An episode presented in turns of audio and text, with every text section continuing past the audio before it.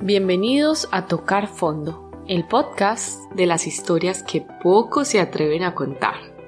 Y entre esos pocos está Fernando, mi invitado con el que hoy hablamos sobre lo que implica estudiar y trabajar en otro país, vivir tristeza y soledad intensa, la dificultad de expresar las emociones, el poder que tiene el tiempo para sanar, la importancia de vivir el presente y muchas otras cosas más, quédese hasta el final porque este episodio nos ayuda a comprender que tenemos una capacidad enorme para pasar por todos los estados emocionales y adaptarnos descubriendo facetas y cualidades que nos sorprenden. Así como podemos tocar fondo, también podemos salir del lodo, mirar hacia arriba y disfrutar la vida. Cuéntanos, ¿cómo empezó este capítulo de tu vida? Primero que todo, muchísimas gracias por invitarme. Yo estaba en Colombia, trabajaba como ingeniero, me iba muy bien y estaba buscando mejorar mi posición. Entonces busqué estudios y en Colombia es muy caro. Entonces dije, voy a buscar en el exterior y resulta que es también muy caro. Pero una amiga me dijo que en Francia los estudios eran gratis. Entonces empecé a investigar ella se vino unos meses antes y al final yo también decidí venir a estudiar a Francia para poder hacer una maestría. El problema era que tenía que aprender francés, entonces empecé a aprender desde cero. Llegué a un pueblo pequeño que se llama Perpignan y comencé a estudiar francés tiempo completo. Mi idea era mm, trabajar al mismo tiempo que estudiaba, pero el pueblo pues es un pueblo de verano porque queda cerca a la playa y no hay muchas cosas para hacer que no sean en el verano. Entonces no había trabajo, no había opciones de trabajo. Además yo no hablaba bien francés y pues eso me dificultaba más poder conseguir cualquier oportunidad. Al final, después de intentar varias veces, pues decidí como, bueno, continuar gastándome mis ahorros. Entonces ahí empezó la historia. Eh, en Colombia yo siempre fui muy alegre, muy activo, Nunca tuve problemas, siempre estamos rodeados de amigos, de gente, de planes, sea los del colegio, los de la universidad, los del trabajo, y siempre tienes mil cosas para hacer. Y pues cuando uno viene a una nueva cultura las cosas cambian. Al principio es pues el, el, clima, ¿no? El clima fue diferente, yo llegué en invierno, entonces el choque fue ya fuerte porque empiezas a ver todo gris, muchísimo frío y todo el mundo está encerrado, no hay muchos planes, entonces ya cambia el estado de ánimo. Y entonces, pues, como intentando buscar que el proceso fuera más fácil, cuando llegué a mi curso de francés me di cuenta que, que menos mal hay colombianos por todos lados, siempre están los colombianos. Entonces eh, hicimos como un grupo y pues nos hicimos amigos, compartíamos como los mismos objetivos, teníamos el mismo proceso, más o menos estábamos en la misma situación eh, académica y de edad, entonces pues nos hicimos muy amigos, compartimos muchas cosas. Eso era bueno para la integración, para no sentirte tan solo, pero tenía su problema en términos de idioma porque pues no, no avanzaba tan rápido, era más lento el proceso. Todo empezó a salir muy bien, eh, continué con mis amigos, entonces nunca estuve, nunca me sentí solo y conocí una chica. Todo empezó a funcionar muy bien y resultamos teniendo una relación. Entonces, pues las cosas no podían funcionar mejor. Mi nueva vida estaba saliendo como yo la había imaginado, como la estaba planeando, sin el trabajo. Ese era el único problema. No había podido conseguir trabajo y seguía gastándome mis ahorros. Y pues bueno, estar en Francia es costoso. Después de un año de estudiar francés ya habíamos mejorado nuestro nivel, ya nos podíamos comunicar y decidimos que teníamos que salir del pueblo y buscar una ciudad donde hubieran mejores oportunidades. Entonces empezamos a mirar las diferentes ciudades de Francia para irnos a buscar pues mejores oportunidades y la universidad, ¿no? Que era lo que estábamos todos detrás, buscar la maestría. Eh, evaluamos París, pero siento que París es una ciudad gigante como todas las ciudades grandes que es muy hostil con el nuevo y, pues que sería muy difícil conseguir dónde vivir, primero porque era muy costoso, entonces no se puede vivir en el centro de París, tendrías que vivir a las afueras, durar dos horas en transporte y pues la gente está como más prevenida, no te sumerges tanto en la cultura francesa porque París es muy cosmopolita, está globalizada. Entonces sentía que era muy agresivo París y no tenía muchas ganas de ir pero empezamos a evaluar otras ciudades. Pero al final dimos con Lyon. porque pues está muy bien ubicada. Para mi parte profesional era muy bueno porque es toda la línea química de, de Francia. Están las grandes industrias alrededor y es una ciudad hermosísima de mediana talla donde puedes conseguir todo lo que sea. Y en un acuerdo decidimos venirnos para Lyon, intentar otra vez volver a empezar. ¿Con tu novia? Con todos mis amigos, al final todos mis amigos decidimos que no, no iba a venir, si no veníamos solo los dos, sino veníamos cinco. Empezamos a buscar dónde vivir, empezamos a buscar trabajo también y decidimos venirnos para Lyon a volver a empezar. Llegamos en el verano, entonces todo maravilloso, fiesta, todo el mundo por fuera, empezamos a conocer gente rápido, todo como que en últimas iba saliendo bien. Lo más difícil fue conseguir dónde vivir porque realmente es muy complicado conseguir, pero conseguimos una señora libanesa que alquilaba su casa muy caro, muy caro para los extranjeros, pero era la forma de poder eh, ubicarnos. Ahí empezamos a vivir y ahí comienza como la verdadera historia de, de lucha, de lucha y de esfuerzo, porque antes todo era bonito, era lo que me había imaginado, pero acá realmente te empiezas a enfrentar a tu nueva vida, lo que empiezas a descubrir. Qué bonito porque parece que mm, la vida hizo como una bienvenida, como te recibió, bueno, tenga los amigos, porque salir de la casa y venir acá y no tener amigos para nada sería muy complicado, bueno, te, te recibió en un lugar muy bonito, natural, con el mar, bueno, cosas muy bacanas que pudiste disfrutar justo antes de que viniera como el golpe más fuerte. Digo, el golpe más fuerte porque de verdad, cuando uno habla con personas que han tomado esa decisión de irse de, su país, siempre llega un momento como de un golpe, tal vez uno ni lo había pensado, pero sí, sí que llega porque uno allá en Colombia y bueno, al lado de su familia está muy cómodo y uno no piensa tanto, me voy a ir a, incomodarme, sino me voy a ir, voy a estudiar, na, na, na. Y uno sí tiene en mente que habrán cosas difíciles, claro que sí. Pero yo creo que no como pasan en realidad. Cuéntanos qué pasó. Si realmente uno no dimensiona a qué se va a enfrentar. Bueno, la parte fuerte yo creo que empezó realmente, el primer choque fue cuando conseguí mi primer trabajo. Claro, yo estaba acostumbrado a trabajar de ingeniero, a tener una buena posición, a estar tranquilo, mis fines de semana eran paseo, era fiesta, y acá tenía que estudiar al tiempo porque no podía dejar mis estudios por temas de visa, tenía que estar condicionado a seguir estudiando, y además pues tenía que trabajar al tiempo. El primer trabajo que conseguí fue en un hotel cinco estrellas en Lyon, y era haciendo las habitaciones. Entonces era como cambiando eh, la cama, eh, limpiando el baño de la habitación. Era una habitación, como es un hotel cinco estrellas, era una habitación de lujo grandísima. Y estaba bien porque yo ya había aprendido algo de francés, pero no era suficiente. O sea, realmente no era suficiente para tener un trabajo de relación al público como de mesero, como atendiendo en una caja o algo así, que es una, un trabajo de relación donde tienes que entender qué, estás, qué te están diciendo bien y responder rápido. No, no me llegaba el nivel hasta ahí. En cambio, este trabajo, pues yo tenía muy poco que hablar. Recibía mis instrucciones, mis órdenes, mis horarios y trabajé.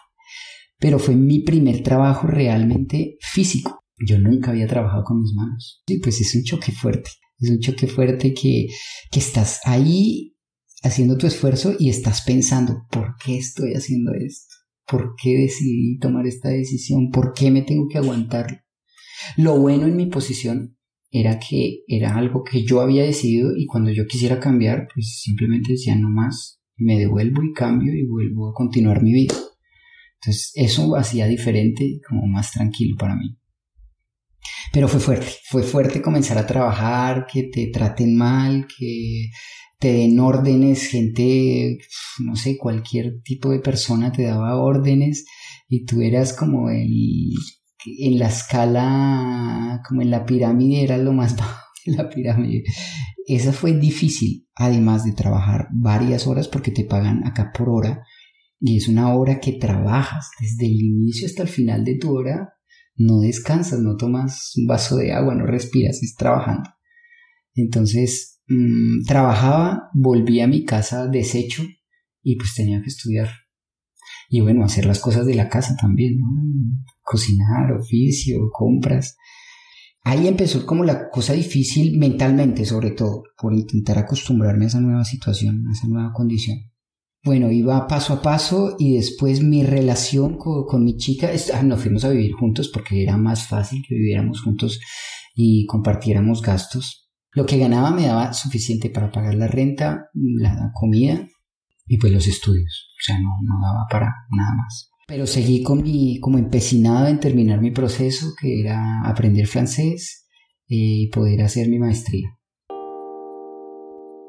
La relación con mi chica se empezó a deteriorar porque no teníamos tiempo, porque ya no había el dinero que había para ir a fiestas, salir, comprar cosas, sino ya estábamos como muy apretados en, el bolsillo, la situación empezó a ser difícil, los dos entramos en depresión, ella tenía pues, sus, sus problemas también de estar en este nuevo mundo, de no ver salidas, Mm, ella también tenía sus ambiciones, que de pronto eran ambiciones diferentes a las mías, y empezamos a tener varios conflictos. Entonces se empezaron a acumular cosas. El trabajo difícil, donde es muy complicado que tú te puedas acoplar realmente y que te sientas conforme. No teníamos mucho dinero, no podíamos disfrutar, solo era seguir la rutina y la rutina y la rutina. Llegó el invierno otra vez, entonces el frío aísla a todas las personas, ya no salíamos, ya no hablábamos con mucha gente, solo trabajábamos. Entonces las cosas empezaron a, volver cada vez más complicadas. ¿Cómo era la relación con tu familia? ¿Tú llegabas a tener una relación honesta con ellos a distancia, como para tomar un poquito ese apoyo que ellos le brindan a uno? Bueno, yo siempre en mi casa fui como el más fuerte mentalmente, más estable, y entonces eh, como que yo daba muchísimas cosas en mi casa y creo que el cambio lo sintieron más ellos que yo. Y cuando estaba acá yo intentaba refugiarme en ellos, pero no quería transmitirles mi tristeza y mi dolor, sino intentar transmitir lo que siempre había dado, que era como fuerza, como coraje, vamos, se puede. Y no sentir como no, estoy mal, me siento triste, o, o que sintieran duda y que me quería devolver porque eso pasa todos los días. Todos los días piensas, ¿por qué estoy acá? ¿Por qué hago esto? Y más bien me devuelvo que ya soy feliz. Entonces fue más, más que todo eso, pero siempre hemos tenido una comunicación cercana con mi familia. Y además que a veces lo que necesitas de pronto no es, son palabras, sino un abrazo o que te acompañen a hacer algo y eso es justo lo que no, no pueden hacer. Pues hasta ese momento todavía no había llegado a esa etapa porque había estado siempre acompañado. Entonces estuvieron mis amigos, estuvo mi pareja, estuve siempre acompañado. Entonces hasta ese momento no sentía tanto la, la necesidad de un abrazo, de una compañía, de una conversación, porque yo llamaba a mis amigos de Colombia y, bueno, seguía en contacto. Además no tenía tiempo, estaba trabajando y estudiando y ahí todavía no, no sentía eso pero las cosas empezaron a evolucionar y no a evolucionar para mejorar, sino cada vez a estar como hacer que las condiciones fueran más hostiles. Llegó el momento, acabamos de estudiar francés, llegamos al nivel que nos pedían de francés y mm, comenzamos a aplicar a las universidades, pues que era el objetivo. Resulta que enviamos un montón de candidaturas y ninguna universidad nos aceptaba. Yo no entendía por qué si yo tenía experiencia y yo ya había trabajado y por qué no me iban a aceptar creía que yo era el superpoderoso y no, no me aceptaban porque básicamente la educación acá es continua, es lo que ellos llaman maestrías como nuestros dos últimos años de, estudios en Colombia. Entonces son jóvenes estudiantes que continúan una especialización de su carrera. Y fue difícil conseguir en lo que estábamos buscando. Además, tratábamos de buscar en la región, sobre todo en Lyon, porque si buscamos en París o en otra ciudad, eso implicaba cambio, volver a buscar dónde vivir. Y Lyon tiene una demanda altísima, entonces la competencia era voraz, era muy difícil competir. Entonces eso empezó a entrar más, como a entrar más la tristeza, porque sentía que no avanzaba, que cada vez era más difícil, cada vez habían más barreras y que por más esfuerzos que yo hiciera me iba a encontrar más barreras. y el objetivo principal era la maestría y no podía entrar. Entonces estaba más triste todavía, más deprimido, más las cosas menos funcionaban. Los problemas con mi chica se agudizaron y cada vez estaba muy complicado hasta el punto que decidimos como no, no podemos más, o sea, nos separamos. Pero el separarse implicaba salir a buscar y pues bueno, me tocaba salir a buscar a mí. O sea, ella quedaba ahí donde estábamos viviendo y yo era el que tenía que salir a ver dónde iba a ir a vivir porque si no funcionaba el asunto, pues, pues mire usted para dónde vivir. Complicado, muy difícil. Eh, intenté buscar rápidamente y no sé, como de muy buenas, porque eso es algo muy bueno que pasa. Conseguí una persona que me alquiló un pequeño estudio y me dejó pasarle los papeles después y me dejó pagarle después que eso es pues eso no existe, eso no pasa, eso es como milagroso. Ahí la cosa como que mejoró, pero ya empecé a vivir solo. Y esa es otra historia, porque ya eh, en términos económicos es más difícil, es más complicado, se te duplica la carga. en términos de responsabilidades de la casa también, pero emocionalmente así yo estuviera en una situación complicada con mi pareja, por lo menos estábamos juntos. Yo sabía que si me enfermaba o si tenía algo, ella estaba ahí. Y lo mismo ella, ella sabía que yo estaba, pero ya solo, ya es otra vida, es otra vida diferente. Ahí sí es cuando piensas como, necesito un abrazo, necesito hablar con alguien, ver a alguien a los ojos. Era justo el invierno, entonces encerrado, sin hablar con nadie, Mm, nuestros amigos eran los mismos, eran amigos en comunes, entonces yo no quería hablar con ellos tampoco, ya quería aislarme, porque estaba pasando pues mi desamor y mi tristeza, mi cierre de relación y estaba triste y no quería compartir con ellos porque eran parte del proceso, quería aislarme de eso. Entonces ahí empecé a vivir realmente lo que es tristeza, lo que es sentirse solo y lo que y me di cuenta que empiezas a vivir depresión, que yo nunca había vivido eso. ¿Cómo la identificas? ¿Cómo te das cuenta que, que estás en un momento de depresión? Bueno, pasaron más cosas. Primero eh, llegó el Mundial de Fútbol y yo estaba trabajando y en una salida del trabajo salí rápido para ver un partido de Colombia justo contra Inglaterra, cuando nos sacaron.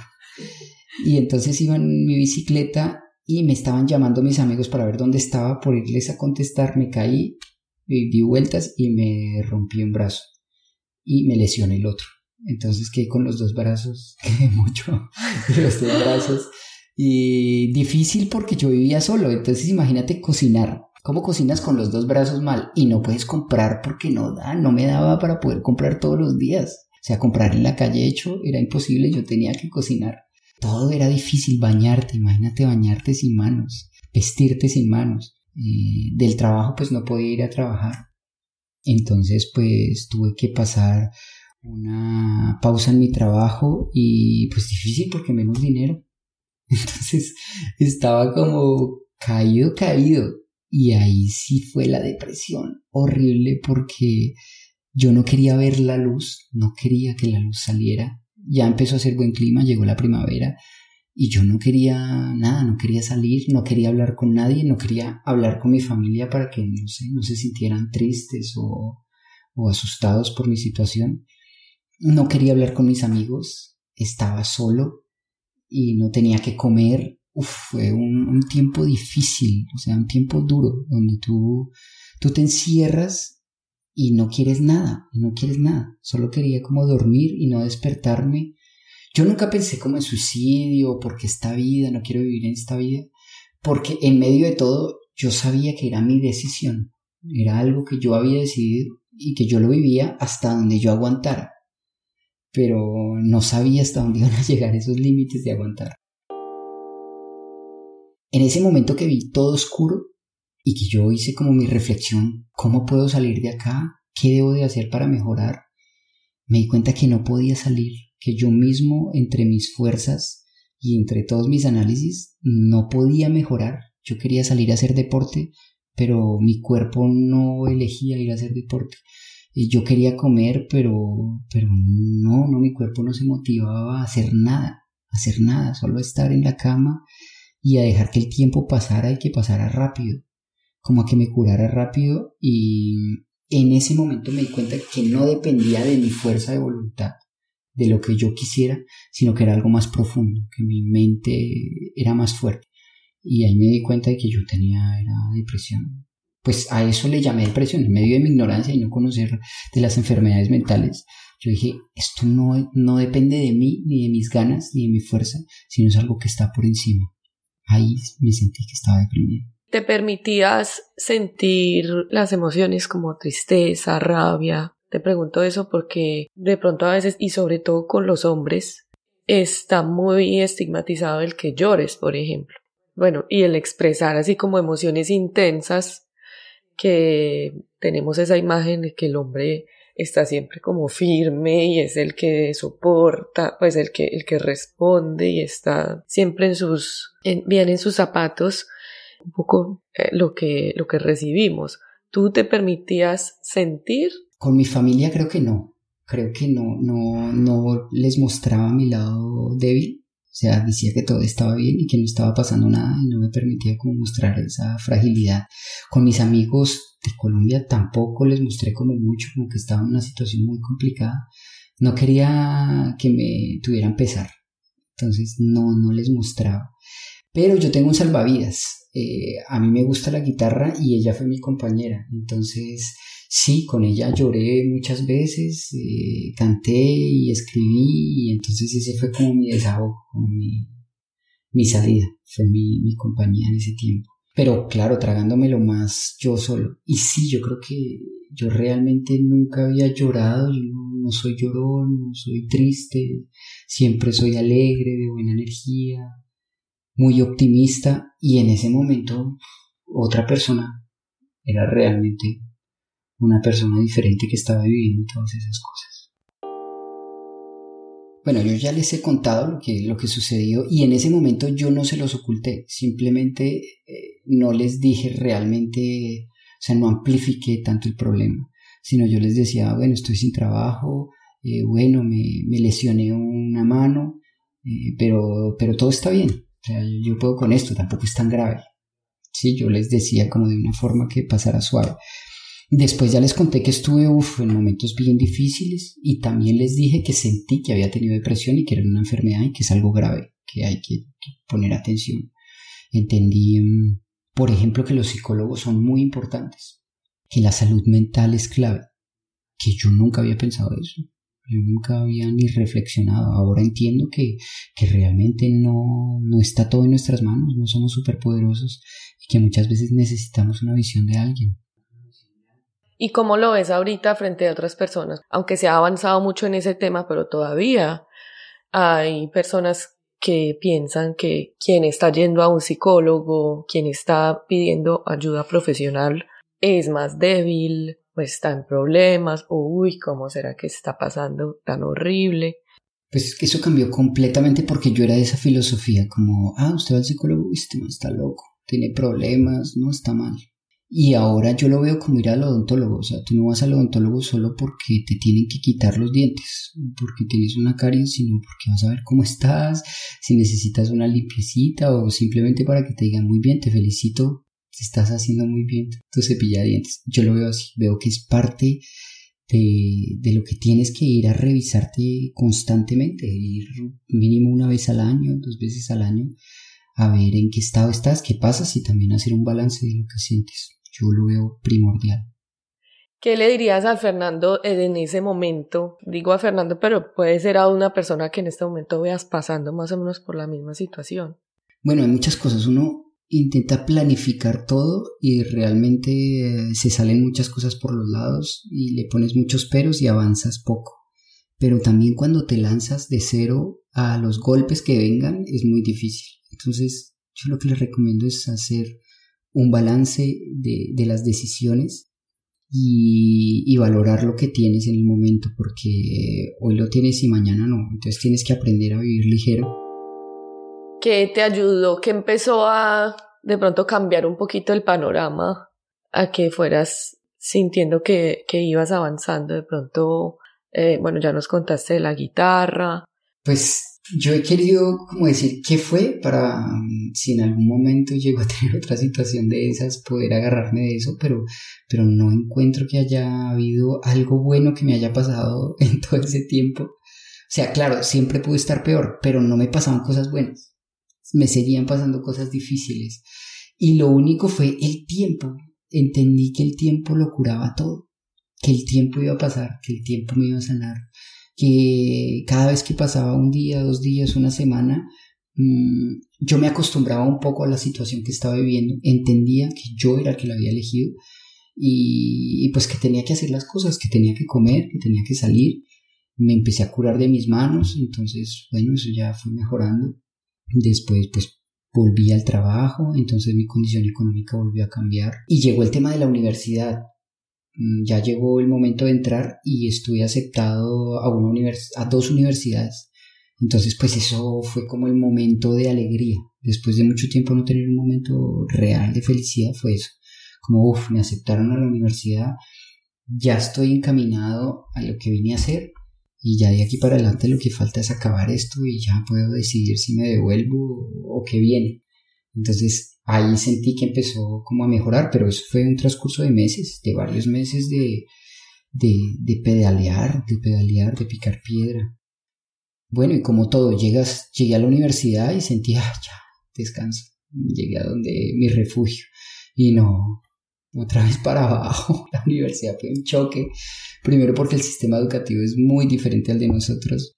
Segundo porque mis compañeros eran 10 años menor menores que yo, entonces estaban viviendo otra época y tenían otras, como otras ambiciones, buscaban otras cosas. Yo quería era emprender, crear empresa, tener relaciones profesionales activas, pero ellos pues no eran niños que estaban en la universidad y en la fiesta y bueno, era diferente.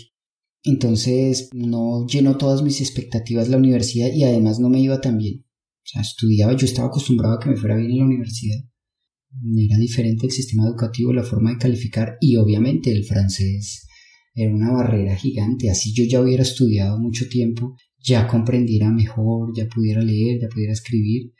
Eh, hacer una maestría en otro idioma es, es un esfuerzo diferente, más grande. Y la maestría, bueno, eran dos años. Entonces hasta ahora empezaba el proceso pero eh, ya me iba liberando, por ejemplo, de mi desamor, ya me iba liberando, ya no, ya no me sentía como triste o que necesitara a alguien o como que extrañara a esa persona, ni siquiera extrañaba una relación, estaba bien conmigo, entonces era una parte que venía superando. Económicamente pues tenía trabajo, eh, ya conocía más personas, entonces era más fácil relacionarme y estaba más, más habituado a, lo que estaba sucediendo en mi vida, a lo que estaba pasando. Ya tenía más amigos, entonces ya las cosas se estabilizaban. No era que estuviera feliz y estuviera muy contento, pero ya estaba más acorde con lo que estaba sucediendo, ya lo entendía. Si de pronto imaginaras que eso volviera a suceder ahora, ¿hay algo que harías de manera diferente? Sí, sí, sí. Definitivamente uno mismo es el que decide aislarse y lo que hay es que buscar contactar a personas, al que sea, salir, escapar, escapar de alguna forma, buscar cosas para hacer, ir a hacer deporte, nadar o buscar colombianos. Los colombianos son un refugio porque entienden tu situación, hablan tu idioma y, saben lo que estás pasando y también saben qué va a pasar, que eso no es eterno. Entonces, obviamente, obviamente saldría de otra forma, ya no me encerraría tanto. Lo que pasa es que era un desconocimiento completo Primero, yo nunca había sufrido un desamor. Nunca. Nunca había estado triste por un desamor. Entonces, esa era una primera experiencia que yo no sabía cómo manejar. Eh, segundo, nunca había estado solo. Entonces, pues aprender a estar solo. Y tercero, nunca había tenido necesidad. Eh, comparando de pronto el estado de mm, estabilidad mental, satisfacción con la vida que tenías antes de, de tomar toda esta aventura comparándolo con el Fernando de ahora, ves que de pronto era necesario que pasaras por todas esas etapas? Sí, yo, yo entendí que en la vida nada es gratis, todo tiene un precio. Y cuando apuestas en grande, pues haces esfuerzos en grande. Yo no sé si debía pasar tantas cosas como las que pasé, porque fue también por obstinado, por orgulloso, por muchas cosas viví mi soledad. De pronto, si no me hubiera aislado de mis amigos, eh, no sé, o diferentes formas de manejar mi relación, hubiera sido diferente las cosas. Si no me hubiera roto mis brazos. Muchas cosas pudieron haber sido diferentes. No sé si tendría que haber vivido todo lo que viví, pero sí me sirvió mucho para entender, para comprender que cuando estás con alguien eso tiene una importancia y estás arriesgando también en lo que entregas. Eh, que tienes que valorar tu trabajo, valorar lo que comes, valorar dónde estás, tu techo, tu familia, tus amigos. O sea, entiendes muchas cosas que uno no lo percibe normalmente. Obviamente ese fue como la parte oscura, pero no quedó ahí. O sea, la historia no quedó en que todo era oscuro. Después de eso, pues eh, pude acabar mi maestría y entonces eso abre una puerta gigantesca, sobre todo al mundo francés, porque eres reconocido socialmente, mm, ya tienes un título en Francia y entonces se te abren las puertas del mercado laboral, ya puedes entrar a competir con ellos, eh, te sientes más seguro, más fuerte y además tienes contactos. Conseguí trabajo en mi especialidad, en mi profesión, entonces obviamente no estoy como en el punto donde estaba en Colombia, pero ya por lo menos estoy encaminado en mi mundo profesional y además en todo este tiempo hice muchas relaciones, tengo muy buenos amigos y gente que ha vivido el mismo proceso, entonces nos volvemos familia y compartimos nuestra vida. Entonces eh, todo ha cambiado. Además, bueno, conseguí otra novia. Además, bueno, es una chica francesa, entonces te mezclas mucho más a la cultura y, vives la relación diferente, porque ya no es bajo los parámetros y cómo se debe comportar como te enseñaron a ti y te educaron que debe ser una relación, sino es de una forma diferente. Entonces eres mucho más abierto, más dispuesto y no sé, no sé si es el surgir del lodo a respirar, pero todo es bonito, todo, todo es alegre, estamos en verano, todo, todo funciona. Y se te nota, se te ve, se te ve. Y, y ahora que me cuentas esta historia, me siento muy afortunada de escucharte, porque aunque es una historia pues de, de, de oscuridad y de debilidad en ese momento, como me hace verte es al contrario muy fuerte porque me digo, wow, tú pasaste por eso, pasaste tú solo con los dos brazos sin movilidad y lo pudiste hacer. Casi que podrías pasar por cualquier cosa y encontrarías la manera de pasarlo, aunque sea difícil en el momento, y te recuperarías.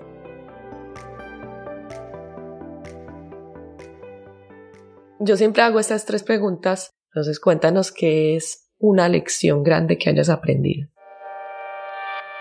Bueno, lección grande es que debo valorar lo que tengo en el momento que lo tengo, disfrutarlo más, entender lo que estoy viviendo y que siempre puede estar peor. O sea, siempre, así estés en una situación difícil, eso puede estar peor. Pueden pasar cosas que no te imaginas que te vas a partir dos brazos, eso no, lo sabes, nunca lo piensas, pero eso es horrible y, puede pasar y pueden pasar peores cosas. No, aprendí demasiadas cosas, pero yo creo que eso, a valorar lo que tengo, sea mucho poco lo que soy, lo que he construido. Tengo mil sueños y mil cosas, pero he entendido que todo tiene su tiempo y que es un proceso y que tienes que irlo trabajando tranquilo, sin acelerarte. ¿Y cuál fue ese poder que, que ahora tienes en ti?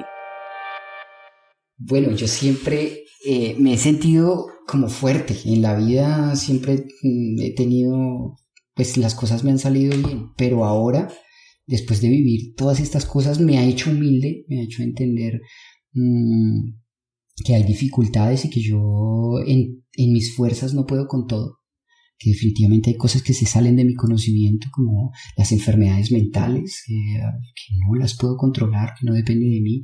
Físicamente también hay cosas que no puedo controlar. Pero realmente me ha hecho entender que puedo volver a empezar una vez o dos o tres. Que no importa que yo soy capaz de volver a empezar. Que empecé de nuevo en Francia en una ciudad, de nuevo en otra ciudad, de nuevo solo, y, que es posible, que la vida no se acaba. Qué lindo. ¿Y cuál es esa parte de ti que se mostró más y que ahora muestras más y, usas más? Yo pienso que que lo que más quiero vivir ahora y todo el tiempo es mi alegría. Es el disfrutar todo lo que está, lo que vivo, lo que paso, las personas que están a mi lado y que la gente se sienta bien conmigo y yo también con ellos. Entonces, eso ha hecho que tenga mejores relaciones con las personas. Yo creo que eso es lo que más ha salido, como mis ganas de ser feliz, de estar contento y de estar alegre. Qué bueno, te felicito porque como te decía, se te ve y es lo que uno siente cuando está contigo. Así que no solo el hecho de que lo logres vivir para ti, pero también como expandirlo hacia las personas con las que estás, es muy bonito. Chévere. Muchas gracias. No, gracias a ti por todo esto. Decirte pues que gracias definitivamente es como soltar algo, sacar algo, eh, darse cuenta en qué estado estoy en este instante para dejar de quejarme de, lo que me pueda pasar y lo que no me pueda pasar, de todo lo que has superado y ser consciente del, del instante en el que vivimos, de todo lo que hemos logrado. Poquito, mucho, pero pues hemos logrado. Entonces, gracias. Con mucho gusto y gracias a ti por compartir. Es uno de los objetivos de este podcast que me he dado cuenta más y más. He tenido conversaciones un poco más profundas sobre situaciones que no contamos normalmente con personas que nunca las había tenido, no en el podcast, pero afuera también. Y definitivamente es una de las maneras para hacer lo que tú estás diciendo, para valorar lo que tengo hoy. Entonces, más que olvidar lo que pasó y meterlo en un debajo del mueble, sacarlo, observarlo, verlo, aceptarlo, mirar qué saqué de ahí y quién soy hoy diferente, me ayuda a sentirme orgulloso con lo que soy hoy. Muchas gracias por escuchar. Los invito a que me apoyen compartiendo este episodio con sus amigos, abonándose y dejando un comentario en Apple Podcast. Nos vemos en dos semanas.